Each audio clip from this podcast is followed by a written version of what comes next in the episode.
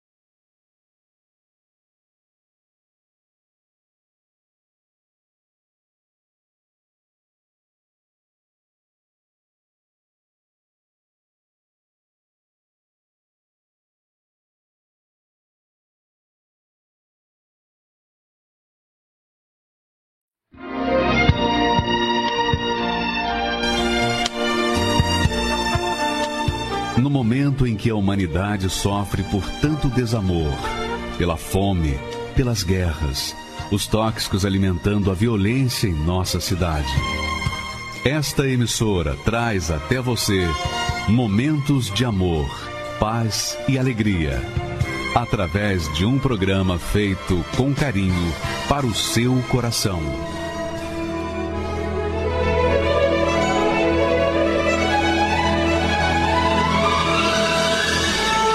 E agora, com você, a Palavra Amiga do Bispo Macedo.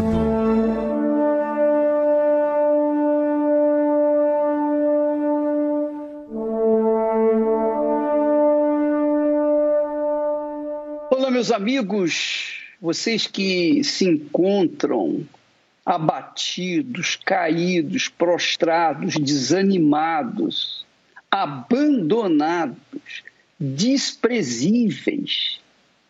Você que se encontra do lado avesso da vida. Essa palavra para você. Essa palavra que nós pegamos das Sagradas Escrituras é diretamente de Deus, do trono do Altíssimo para você. Você vai ver que é. Você que se sente um nada, um lixo, como dizem por aí, um lixo. Sabe por quê que você está nessa situação? Veja a resposta de Deus para você e para tantos quantos o têm desprezado. Diz o Senhor Deus de Israel: na verdade, tinha falado eu que a tua casa e a casa de teu pai andariam diante de mim perpetuamente. Porém, agora, diz o Senhor, longe de mim tal coisa, porque aos que me honram, honrarei, porém os que me desprezam serão desprezados. Essa palavra, esta palavra foi para um homem que não era nada mais, nada menos do que o principal homem de Israel. Ele não era é, governador, ele não era prefeito, ele não era presidente. Ele era o sacerdote mais importante de Israel naquela altura. E ele não foi eleito sacerdote quando tinha 18, 19 anos, não. quando ele nasceu, ele já nasceu destinado, carimbado, marcado por Deus para ser sacerdote. Isto porque Deus já havia determinado que lá atrás, centenas de anos atrás, o, o pai dele fora chamado para ser sacerdote do Altíssimo. Quando Deus chamou Arão e falou com Arão: Olha, toda a sua descendência vai me servir para sempre, perpetuamente. Enquanto houver homem na terra, a sua descendência vai me servir. Ora, que privilégio que tinha o sacerdote. Então, o profeta ou o sacerdote Eli era esse homem, muito honrado por Deus, porque desde que ele nasceu já tinha o cargo para ele. Ele não precisava trabalhar, ele não precisava pensar no futuro de sua família, dos seus filhos, porque os seus filhos também seriam sacerdotes. Mas o sacerdote Eli não fez caso da sua posição e, pior de tudo, ele prevaricou contra Deus, porque ele deu mais atenção aos seus filhos, ele honrou mais os seus filhos do que a Deus. Ele tinha dois filhos. Então, os filhos dele faziam poucas e boas, porque o seu pai era muito respeitado, muito importante em Israel. Então, os seus filhos abusavam da autoridade de seus pais.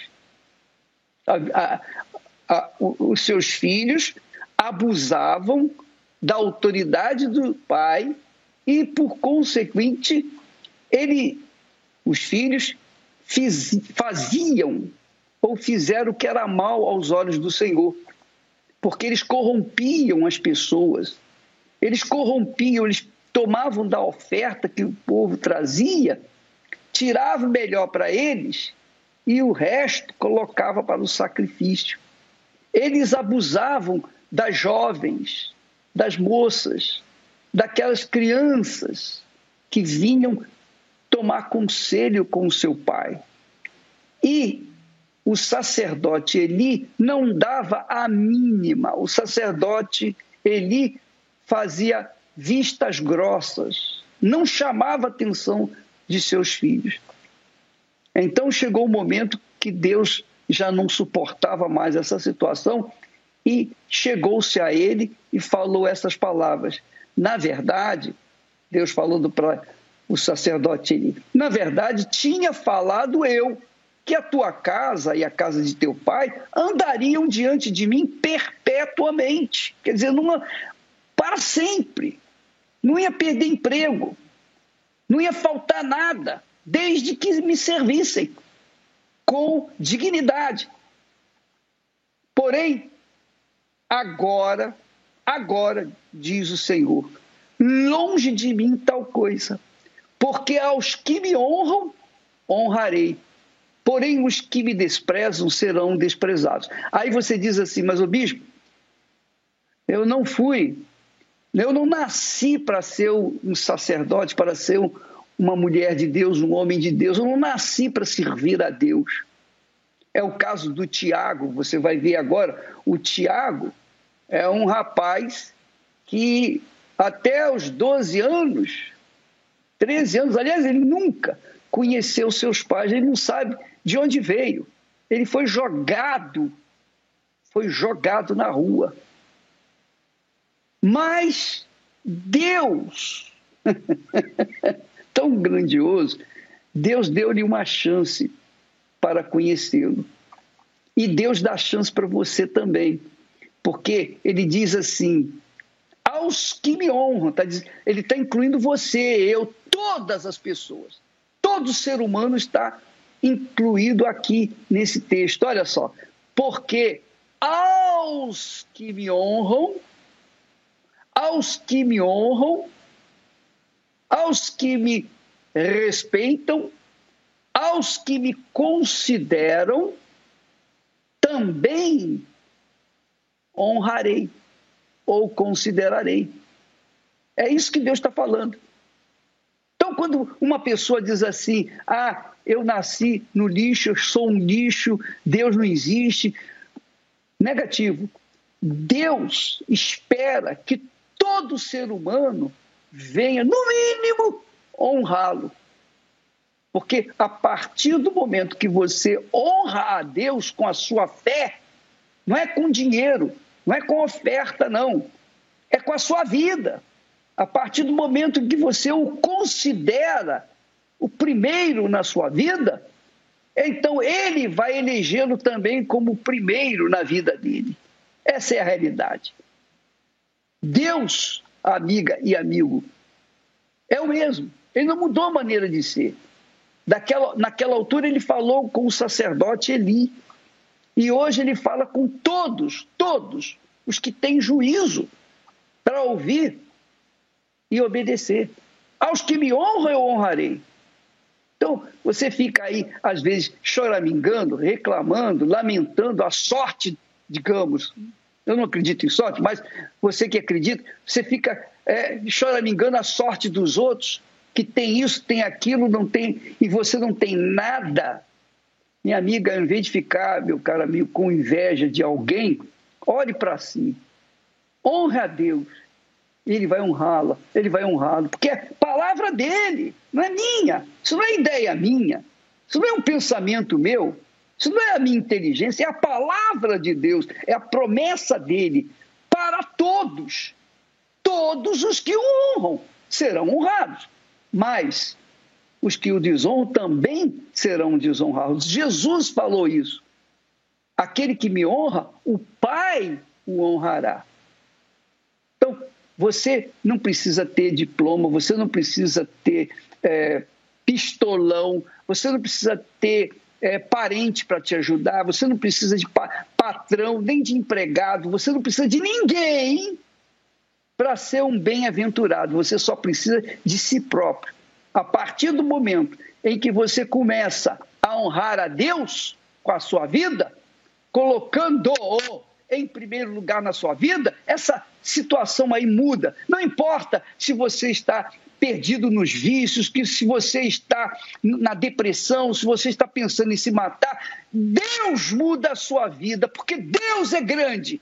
Ele não é um deusinho como Deus, os deuses desse mundo de pau, de pedra, de metal. Ele é o Deus vivo. Ele tem boca que fala, ele tem ele tem mãos que apalpam, ele salva, ele estende a mão dele para tantos quanto o invocarem, que foi o que aconteceu com o Tiago. Vamos ver a história do Tiago, você vai entender bem esse texto sagrado, por favor. Eu já fumei, cheirei mais de 500 mil reais em droga. Eu me entreguei 100% ao crack. Eu me recordo da minha mãe falando que ela passou e ela me viu. Ela me viu comendo lixo dentro de uma caçamba de lixo. Me chamo Tiago Ribeiro dos Santos, tenho 37 anos. Com 8 anos de idade, a minha mãe me contou que eu fui adotado com 3 meses de vida, né? E isso desencadeou muitas coisas ruins para minha vida primeira delas foi a mágoa, o ódio pela a mulher que me gerou, que até hoje eu não sei quem é. Hoje eu tenho a convicção e a certeza que esse foi o maior gatilho naquela época, na minha infância, para as drogas, né, para o crime. Com 10 anos eu já estava fumando maconha. Com 10 anos também eu comecei a cheirar cola. Com 11 para 12 anos eu já estava cheirando cocaína. Aí aos 13 anos se iniciou o meu verdadeiro poço sem fim. Na época pode-se dizer assim, porque eu conheci o crack. Comecei a me envolver com quadrilhas de menores para roubar nos faróis de trânsitos aqui de São Paulo, no centro da cidade, até que aos 18 anos eu fui preso por assalto na rodovia Ayrton Senna e fiquei um ano preso Quando eu saí, o primeiro lugar que eu parei foi numa Cracolândia, próximo à minha casa. E ali eu comecei o que? Roubar os caminhões no farol. Então roubava pequenas cargas, tudo que roubava. Aí vinha a carga de 15, 20 mil. Se for colocar na ponta do lápis, mais de 500 mil reais em droga. Eu já fumei, cheirei, né? Porque só numa semana eu fumei mais de 7 mil reais de crack. Aí veio a parte que eu fui preso novamente. Fiquei quase cinco anos preso. Quando eu saí do presídio em 2012, meu padrasto, no qual considero como um pai que me criou, né, junto com a minha mãe, ele teve um ataque fulminante do coração, morreu nos meus braços, tentando falar algo comigo e não conseguiu. Então aquilo me revoltou. Eu me entreguei 100% à droga, ao crack, a um nível de eu viver na beira de um córrego, dentro de bocas de bueiro, bocas de tubulação de esgoto. Eu me recordo da minha mãe falando que ela passou, né, de ônibus para ir para a igreja e ela me viu. Ela me viu comendo lixo dentro de uma caçamba de lixo. Minha mãe já está na fé há 33 anos, né, buscando na Igreja Universal. Eu falava para minha mãe que eu nunca ia me entregar a Jesus na Igreja Universal. Porque o dia que eu fosse entrar lá era para matar todo mundo pessoas que me viam, me conheciam desde a infância, falavam: ah, o Tiago é nóia, ele vai morrer, vão matar. Realmente, tentaram me matar mais de seis vezes. Mas hoje eu sei que foi aquelas orações na madrugada da minha mãe que me salvaram. Eu chegava em casa, né? Todo sujo. Minha mãe abria a porta, nunca brigou. Ela nunca brigou comigo. Ela entra, vai tomar banho. Se não quiser tomar banho, come. Deita e dorme, a sua cama tá limpa. E eu todo sujo. Às vezes eu deitava na cama, começava a se queimar, sabe? O corpo começava a queimar. Quando eu acordava no outro dia, eu olhava o que tinha na cama. Tinha sal consagrado, os lençóis ungidos, a fronha ungida. E a fé dela, né? A fé dela é grande. Eu lutei 25 anos pelo meu filho. Eu acreditava que Deus ia mudar o meu filho, o jeito do meu filho. Mas mesmo assim, eu ainda não dava valor. Eu roubei tudo que minha mãe tinha dentro de casa. E nesse tudo, eu roubei o mais sagrado que a minha mãe tem, né? Que era a fidelidade dela com Deus. Eu passei a roubar o dízimo dela para consumir drogas, para fumar o crack constantemente. E aquilo foi me perturbando. Eu ouvia vozes, eu via vulto. A voz ficava na minha cabeça, falando: se mata, se mata, se está roubando a Deus. Ele não vai te perdoar. Eu soltava a fumaça do crack, olhava para o céu, olhava aquele monte de usuários ao meu redor, na beira de um córrego sujo, imundo, cheio de lixo, falava assim: me tira daqui, me dá força. E eu lá, como usuário, até o ponto crucial que eu cheguei a surtar, né? Eu cheguei a surtar, passei cinco dias surtados, cheirei mais de 80 pinos de cocaína e fumei mais de 80 pinos de crack onde as minhas vistas escureceram, eu comecei a suar frio, eu comecei a sentir alguém me esganando, né? grudando no meu pescoço e apertando. Tentava respirar, não estava conseguindo, e comecei a escutar vozes e ver vultos. Vultos de pessoas vindo com pedaços de paus, armas, facas, vozes falando que eu ia morrer, falando você não presta, você é um lixo, é o que você fez com a tua mãe, é o que você fez com a tua vida, é o que você fez com teu pai. A, tua, a sociedade te chama de lixo. Acaba com a tua vida, que acaba o teu sofrimento. E nessa, o diabo ele torcia o meu coração. Mas torcia mesmo. Mesma coisa que alguém pegar e dar um beliscão numa pessoa, Ele grudava no meu peito e apertava. E aquilo estava me sufocando, me sufocando. Foi quando eu lembrei de Deus. Em pensamentos falei: se o Senhor me dá uma oportunidade, eu sacrifico a minha vida para servir o Senhor 24 horas por dia. Foi quando a porta se abriu. Entrou aquela luz dentro do meu quarto. E a luz era minha mãe cheia do Espírito Santo, cheia do Espírito de Deus. E aquele mal saiu. Eu tossi, quando eu tossi, eu voltei a respirar. O meu peito estava vermelho. Eu olhei para ela e falei: Mãe, hoje se cumpre o que a senhora pediu para Deus a vida inteira. Hoje eu me entrego verdadeiramente para o Senhor Jesus. Pede para a obreira vir me buscar, que hoje eu vou me batizar. A minha mãe começou a chorar. Eu falei que ia para a igreja. Peguei tudo que tinha de errado na minha casa. Cachimbos, coisas roubadas, tudo. Coloquei na sacola e joguei dentro de um córrego. Fui para a reunião das 19h30. O bispo que estava pregando, ele estava falando para mim.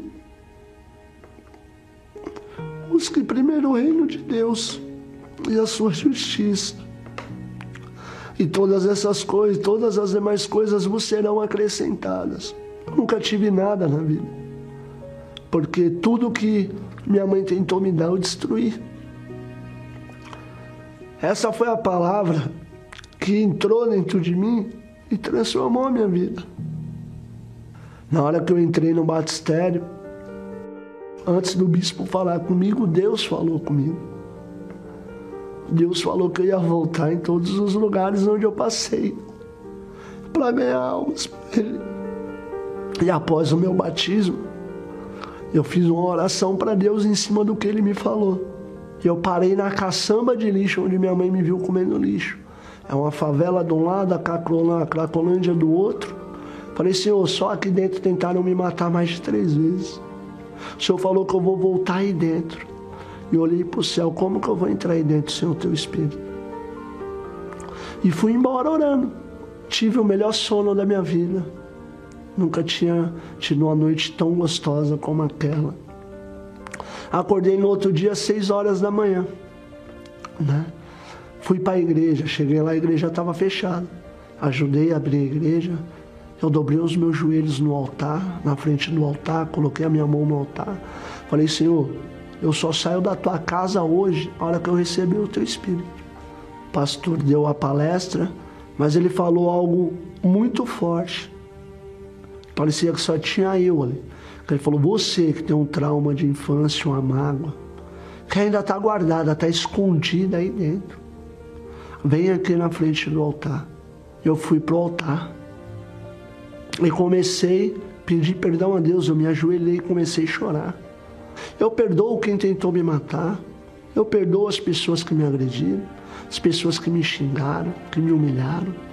Eu perdoo a todos. Eu quero ter um coração puro. Se é isso que eu preciso para o Senhor me dar o teu espírito, está aqui. Eu coloco toda a mágoa, todo o ódio, toda a revolta no teu altar. Aí veio algo muito forte sobre mim. Não tive sensações, né? Não tive, não escutei nada. Eu só tive a convicção e a certeza de que Deus era comigo, né? E uma paz me invadiu, uma alegria, uma sensação maravilhosa que não tem como eu explicar.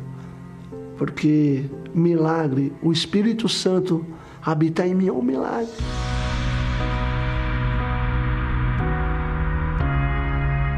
Como Deus trabalha. Eu me batizei nas águas na quarta, fui batizado com o Espírito Santo na quinta. No domingo eu entrei dentro da Caracolândia, onde eu estava, para falar de Jesus. As pessoas olharam para mim e se assustaram. Eu lembro até hoje. Você está brilhando. Se teve jeito para você, tem para mim. Falei, tem. E nessa eu comecei nas biqueiras, comecei nos lugares onde eu cometi assaltos sentindo o cheiro do crack, vendo pessoas fumando, aquilo ali me deu nojo. Aquilo ali dentro de mim gerou uma revolta. Eu falei que eu não ia descansar enquanto eu não conseguisse ganhar almas dali de dentro para Deus. Quando eu fui consagrado pelo grupo Vício Tem Cura, nós levamos três traficantes. Desses três, dois tentaram me matar. Um está convertido e está na fé até hoje. É gratificante ser usado por Deus. Né? Sete meses depois de todas essas maravilhas acontecerem na minha vida, eu voltei para o sistema prisional. Após uma blitz de rotina da Polícia Militar, constatou-se que eu estava fugitivo há mais de 30 dias. Eu não entrei dentro daquela viatura algemado.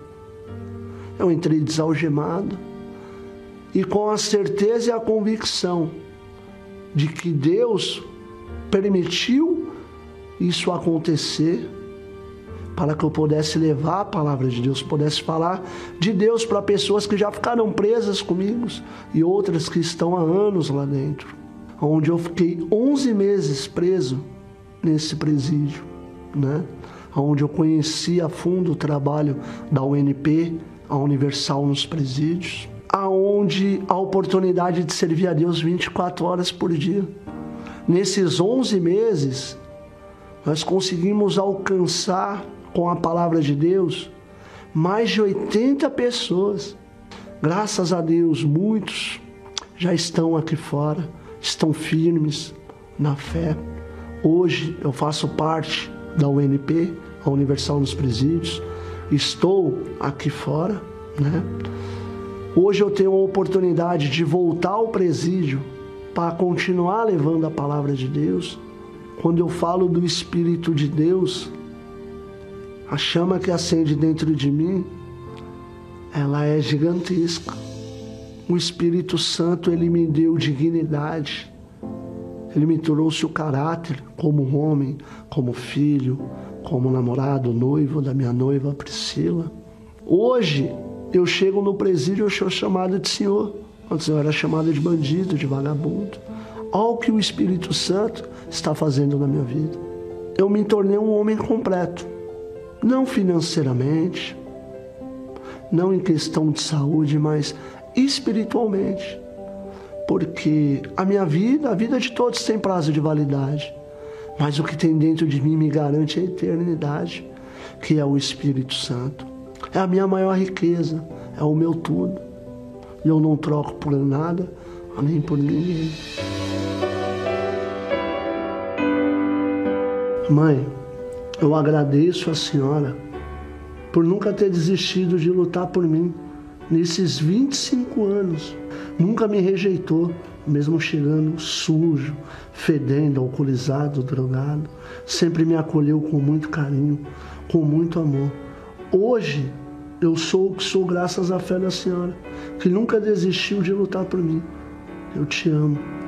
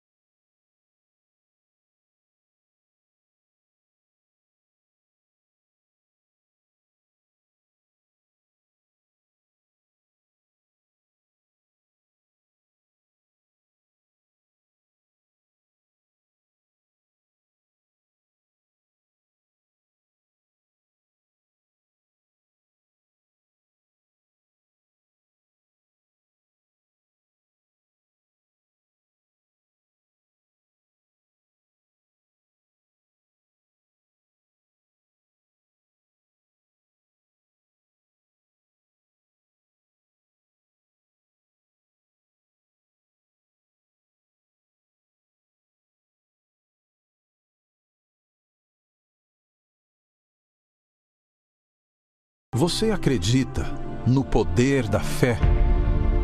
Meu Pai, em nome de Jesus, que o Senhor coloque a tua unção, que o Senhor coloque o milagre, o milagre dentro dessa água, meu Pai. O propósito da água dos maiores milagres só começou e uma nuvem de testemunhos em todo o Brasil já comprovou o poder de Deus ao utilizar a água do poço do Templo de Salomão. Eu cheguei aqui com muita dor no estômago, Sério? muita dor no, nas costas, que eu falei, gente, eu não vou aguentar. Corre aqui comigo. Vem, vem, vem, vem, vem, vem, vem. Ai. não tem mais câncer, não tem mais nada, acabou. Há quatro anos atrás o médico falou que me daria dois anos para entrar na cadeira de roda. E agora eu entrei aqui e eu falei, vou testar. E abaixei e botei a mão no chão. Bota a mão no chão aí. Ei! Não podia mexer com a perna, minhas costas, nada. Agora você vai se abaixar.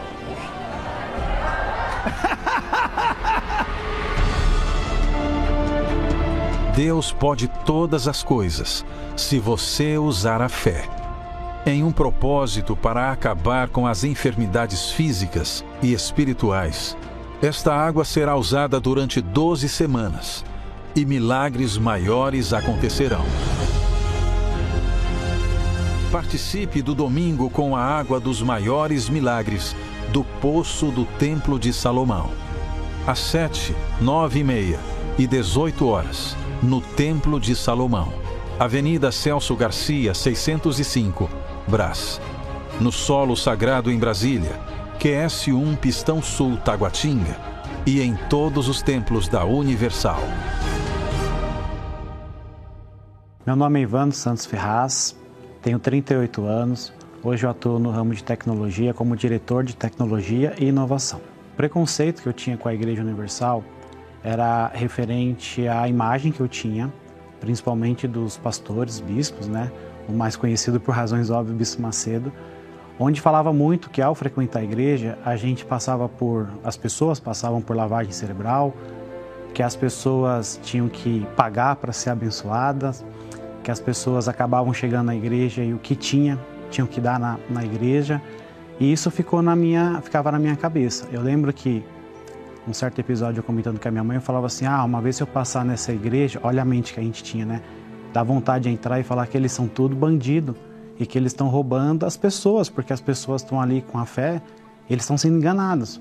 Né? Essa era a imagem que eu tinha da, da igreja, que a gente escutava em alguns meios de comunicação, as propagandas né? e as notícias falando, é Igreja Universal, é, é, é, faz culto para mais de 100 mil pessoas e arrecada dinheiros, aí mostra aquela imagem das pessoas, dos obreiros saindo com sacos e a gente não, não, não sabe o que está ali dentro, sabe o que as pessoas contam. Eu falava assim, ah, eu posso frequentar, é, ir numa, numa igreja A, numa igreja B. Aí quando eu vinha falar da Igreja Universal, eu falava, não, nessa, e eu cheguei a falar, acho que muitas das pessoas, né, chegou a falar, nessa igreja eu não ponho os meus pés. Posso em qualquer igreja, posso em qualquer lugar, mas nessa igreja eu não ponho. E aí voltava de novo. Por que, que você não vai colocar os seus pés? Porque lá vão me roubar, como se eu tivesse alguma coisa para ser roubado. Lembro que eu teve situações que os colegas da faculdade chamavam para para ir tomar um lanche no intervalo, eu falava, não, estou estudando. Mentira, não era estudo era porque eu não tinha o que comer, porque eh, tomava água e aguentava. E eu, eu ia andando e eu voltava andando da faculdade porque era o dinheiro que eu podia economizar para no outro dia comer de alguma forma. Então, essa, essa era a situação, né? Essa era a situação de muita dificuldade, de, de, de ter que se privar, né? De muitas coisas na vida para você conseguir no outro dia estar ali de pé, estar trabalhando. Então, eu não era assim um jovem é, deprimido, eu não era um jovem triste para esse ponto, mas eu era um jovem muito preocupado. Eu era um jovem que eu queria resolver os problemas, eu era um jovem que eu buscava de alguma forma e isso acabava me gerando uma certa ansiedade. A Igreja Universal eu conheci através de um convite do amigo meu de infância. Ele começou a frequentar a Igreja Universal em meados de janeiro, né? E eu lembro que ele me chamou de janeiro até junho ou julho ele me chamava para frequentar a Igreja Universal e eu voltava aquelas, aquelas palavras, aquelas frases. Não me chama para essa igreja. E eu lembro que uma vez ele, eu cheguei da faculdade e era férias, né? Era férias de um semestre do meio do ano. E ele chamou todo mundo para ir, mas ele me pulou, porque ele respeitou a amizade e não me convidou para frequentar a reunião naquele dia. E as coisas são de Deus, porque faltou uma pessoa para ir no carro com ele. Aí ele olhou para minha cara, eu olhei para a cara dele e falei: "Hoje eu vou". E naquele dia foi o dia que eu conheci a Igreja Universal.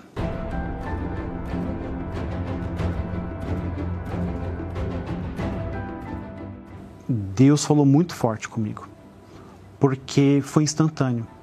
Quando eu pisei na, na Igreja Universal e o pastor começou a falar, era uma reunião de sexta-feira, e o pastor começou a falar: Você que está triste, você que está chateado, você que tem um vício, você. Ele começou a falar todos os problemas.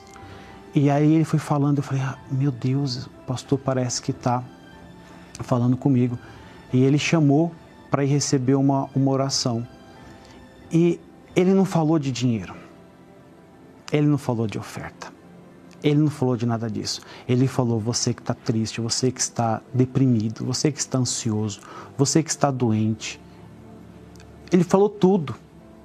Acho, eu, em algum momento ele deve ter falado que você que está com alguma dificuldade financeira. Mas eu lembro que isso não impactou. E eu lembro que eu olhei para o meu amigo, ele estava do meu lado, eu olhei para o lado e falei assim: eu vou lá receber essa oração. E eu, como era um rapaz, um jovem assim, brincalhão, o outro amigo meu que estava, ele falou assim: cara, mas aqui não é lugar para brincar. Eu falei: não, mas não vou brincar. Porque aquilo me impactou de uma forma que acabou a reunião, eu já perguntei para ele: amanhã, isso era uma sexta-feira, eu falei: amanhã que, tem, que reunião que tem? Aí ele falou: tem a reunião do jejum, da causa dos impossíveis. Eu falei: você me traz? Aí eu fui.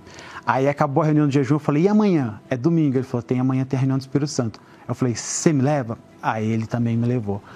E eu fiquei por volta de um mês, um mês e meio, dois meses, frequentando as reuniões. Então eu comecei a participar da reunião de segunda, eu participava da reunião de quarta, eu participava da reunião de sexta, eu participava da reunião de domingo. Aí eu comecei a entender, né? O pastor falar do Senhor Jesus, do batismo, da importância. E aí eu lembro que ele falou que a gente precisava nascer de novo, né? E a gente precisava morrer para esse mundo. E aí eu me batizei. Então, um processo de um mês a dois meses, eu, eu, eu me batizei. E eu vi a alegria das pessoas, a alegria, o sorriso das pessoas, o sorriso no rosto dos obreiros, das obreiras, do pastor, os testemunhos que as pessoas contavam. E aí eu comecei a buscar.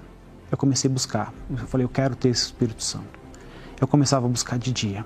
Eu começava a buscar à noite. Eu buscava de madrugada. Eu ia trabalhando. Eu buscava. Eu buscava. Eu buscava. E eu lembro que uma vez eu estava indo para o meu trabalho.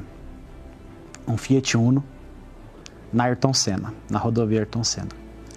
Eu estava escutando um louvor. E eu falava assim: Meu Deus, eu preciso tanto do teu Espírito. E Deus, aquela manhã, tocou muito forte em mim. Eu nunca tinha sentido algo tão tão grande. Mas aquela manhã foi incomparável. Não foi só isso, não foi só alegria. Não foi só a paz foi uma certeza daquela impotência. Ela tinha acabado ali. Porque eu lembro que o pastor falava que quando o Espírito Santo tomasse posse da gente como morada, a nossa vida ia mudar. Costumo dizer que todas aquelas dificuldades que eu já passei em algum momento, de não conseguir fazer uma, uma viagem, de olhar uma coisa e não conseguir comprar. Hoje o Senhor Jesus supriu tudo. Então eu tenho uma família abençoada. Eu posso dizer que eu sou uma prova viva, que eu falava mal e realmente vítima de fake news, porque hoje eu sou obreiro da Igreja Universal. Eu sou membro do grupo a UFP, a Universal, das forças policiais. Hoje a gente só quer é, ajudar as pessoas. Então eu passei alguns preconceitos do tipo é, da gente ser até uma certa forma ofendido, você ser, é, ter uma é, conotação de até ser uma pessoa desprovida de inteligência, para não falar outra coisa, porque assim, nossa, mas Ivan, você formado, né? Você trabalhando, uma pessoa esclarecida vai naquela igreja para dar dinheiro, não é possível. Você passou por uma lavagem cerebral. Para as pessoas que escutam fake news, lê fake news, recebe aqueles mensagens nos grupos, é, eu convido para vir conhecer, para vir participar das reuniões, né? Para dar uma oportunidade, e esse é o detalhe, não é dar uma oportunidade para a igreja, para a igreja universal, é dar uma oportunidade para ela, para essa pessoa que está assistindo esse testemunho, se ela está passando por qualquer dificuldade, ela já bateu em tanta porta e ela não teve a resposta. Talvez ela não bateu em uma porta, que é a porta da Igreja Universal. Tenho certeza que a tua vida vai mudar.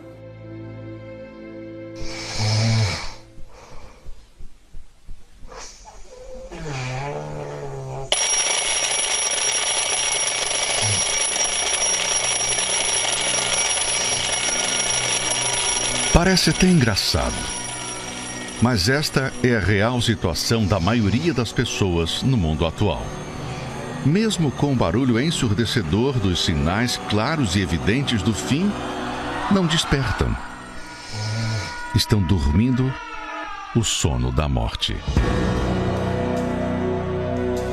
2023 mal começou e duas notícias tomaram conta dos jornais e sites por todo o mundo agora, gente, do fim do mundo. O Conselho de Segurança Atômica dos Estados Unidos adiantou o chamado relógio do apocalipse. O chamado relógio do juízo final foi adiantado para 90 segundos perto da meia-noite. A partir de agora, nós teremos uma contagem regressiva de um desastre que colocaria fim à vida humana. Para o relógio do apocalipse, Faltam 90 segundos para o mundo acabar. 90 seconds to midnight. A rotação do núcleo da Terra teria zerado nos últimos anos. Alterações no seu comportamento podem interferir nos níveis do oceano, na temperatura do planeta e até mesmo na duração dos dias. Obviamente é uma notícia de impacto mundial. 90 segundos para o fim. Alterações no planeta dias mais rápidos. Mais uma vez, as comprovações científicas se alinham com as profecias bíblicas descritas há milhares de anos. O raciocínio desses especialistas não religiosos reforça um pouco o tempo que falta para chegarmos ao fim de tudo nessa terra. Porém, o mais assustador não são essas notícias, mas principalmente como o ser humano se mantém adormecido diante de tantas evidências. A Terra prestes a pegar fogo e como estão as pessoas? Vivendo suas vidas como se nada estivesse acontecendo. Ah, humanidade! Se soubesse o que de fato é importante, não sofreria tanto. Se tivesse noção do que é a eternidade, logo parariam de se preocupar tanto com este mundo e cuidariam do destino da sua alma. O despertador de Deus está soando. É hora de se levantar, de parar de brincar de ser cristão, de voltar para os braços do Pai. Esqueça a mágoa, o passado, quem te feriu. Esqueça o lado de fora. Esqueça os enganos do coração é hora de se separar da sujeira deste mundo. É tempo de sair da escuridão e de se revestir da armadura de Deus para manter-se salvo. Vamos! Levanta-te antes que seja tarde. O pouco tempo que ainda resta, cuide da sua eternidade. Viva agora como se de fato restassem apenas 90 segundos. Quão perto estamos da meia-noite? Quanto tempo falta para findarmos o último capítulo da humanidade? Se o relógio do Apocalipse daqui é uma alegoria, o relógio do céu é real e os seus ponteiros marcam de forma exata os últimos minutos de oportunidade que o mundo tem para se voltar para o Todo-Poderoso. Você decide se levantar agora ou ainda tirar um cochilo.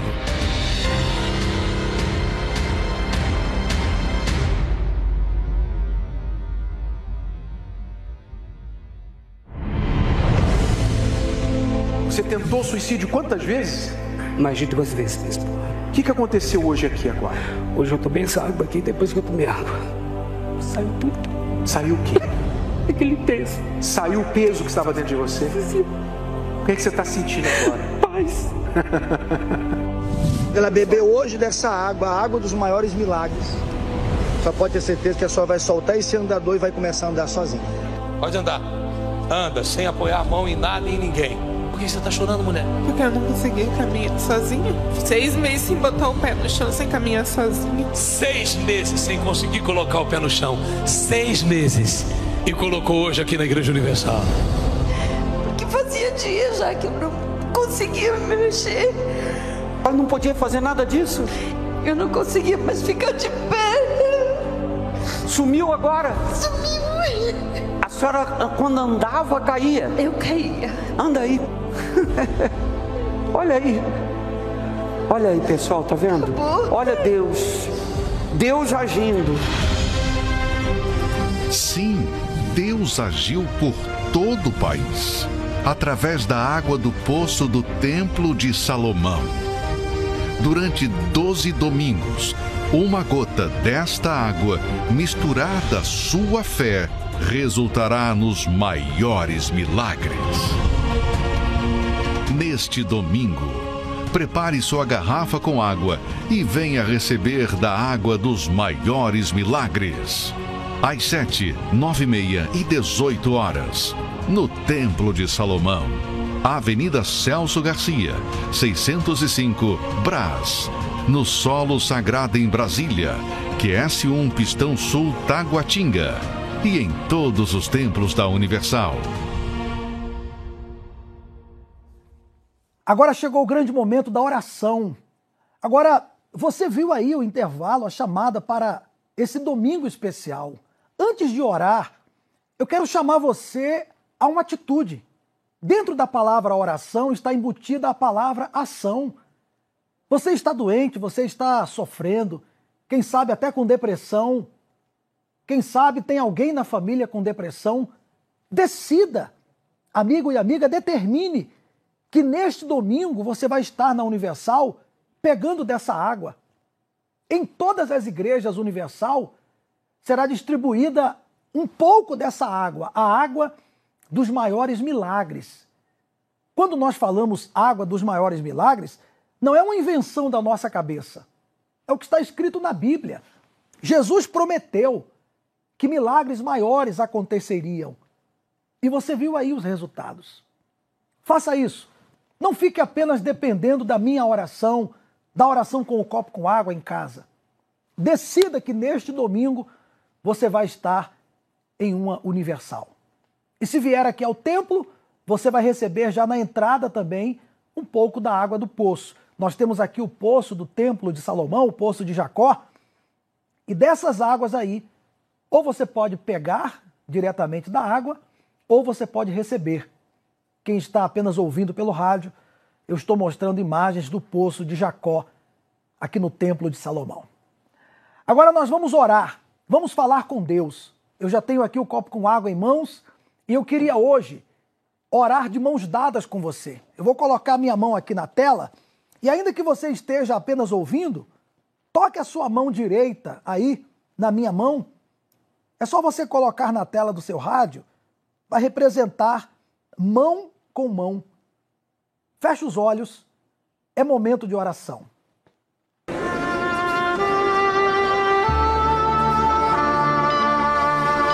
Não importa onde você esteja neste momento.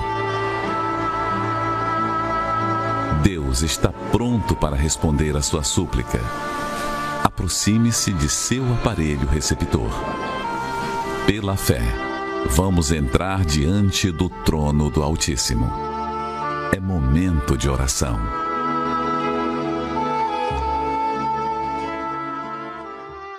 Em um ato de fé, nós agora formamos uma corrente de oração de mãos dadas. E eu sei que agora há pessoas dentro do presídio, exatamente no fundo do poço, porque só quem está atrás das grades sabe o que é. É o lugar aonde eles mesmos dizem que filho chora e mãe não vê. É o lugar aonde há sofrimento, dor, porque o ser humano não foi criado para viver enjaulado. Nem os animais irracionais gostam de viver enjaulados, presos. Que dirá o ser humano? Mas por seus delitos, pelos seus erros, essa pessoa, meu Deus, chegou a esse ponto ao ponto de ser tratada como se fosse um animal irracional, presa.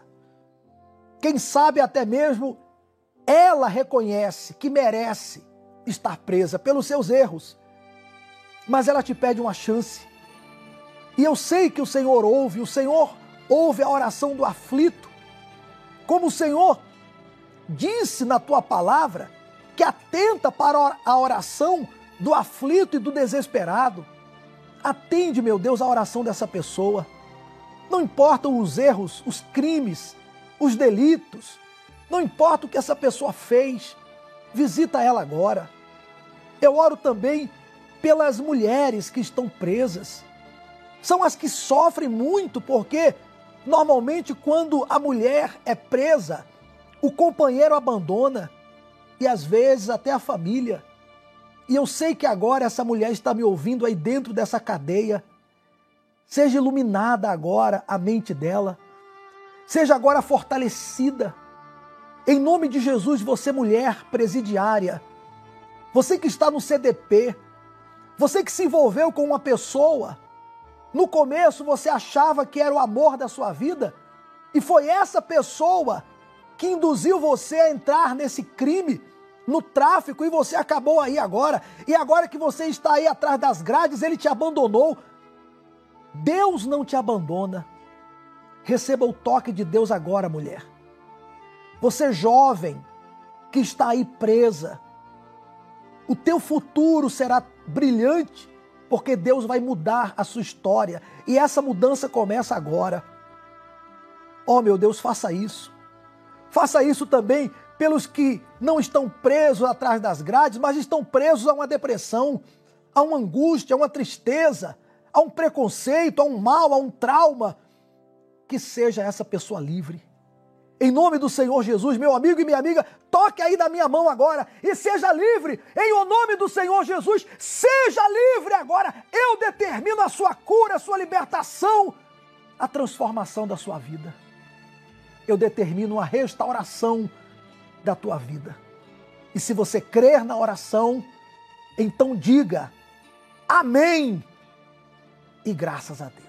Pode dizer amém, pode dizer graças a Deus. Meu amigo, agora é só, é só você levantar a cabeça, porque você já não está mais só. Você que está aí ouvindo a oração, você que está aí no carro, você estava pensando em se matar, você ainda será um testemunho vivo do poder de Deus. Você que está aí atrás das grades, mulher, Jesus é contigo. Todo mundo te abandonou, Jesus não te abandonou. E a tua história vai mudar. Logo, logo, você vai estar também aparecendo aqui contando testemunho. Logo, logo você vai aparecer aqui, porque tem jeito para você. Bom, para todo, todos tem jeito, todos os que creem. Beba da água com fé.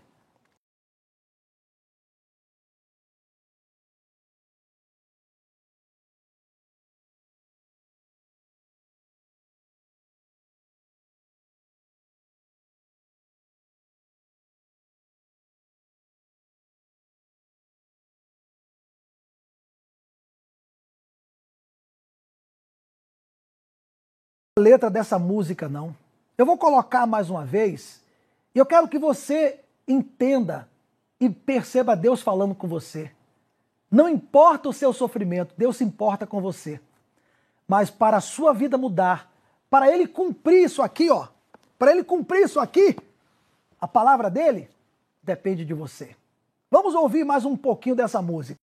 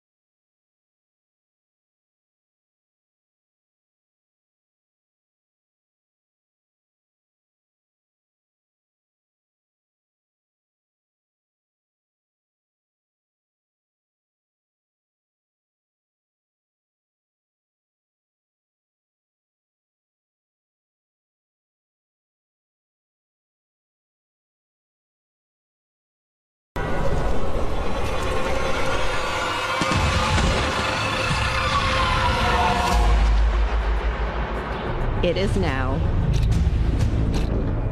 90 seconds to midnight. Estamos mais próximos do fim.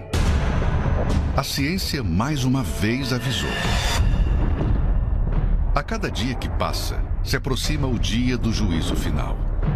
E o que a ciência tem alertado o mundo, Deus já alertou sua igreja através das profecias do Apocalipse. Você Está preparado para o fim? O estudo do Apocalipse. Um profundo aprendizado sobre a preparação para os últimos tempos. Todos os domingos, às 18 horas, no Templo de Salomão.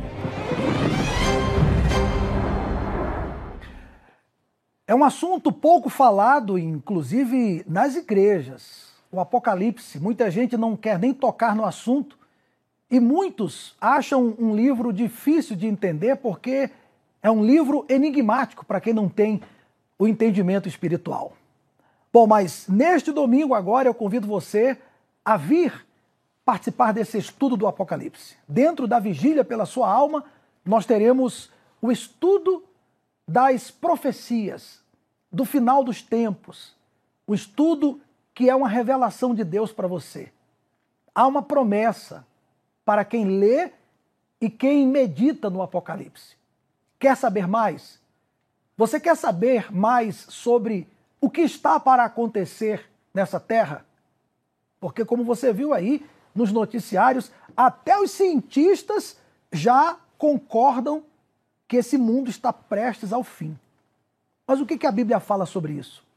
Seria bom você saber. Então, domingo agora, aqui no Templo de Salomão, às seis da tarde. Você é o meu convidado. Deus abençoe grandiosamente você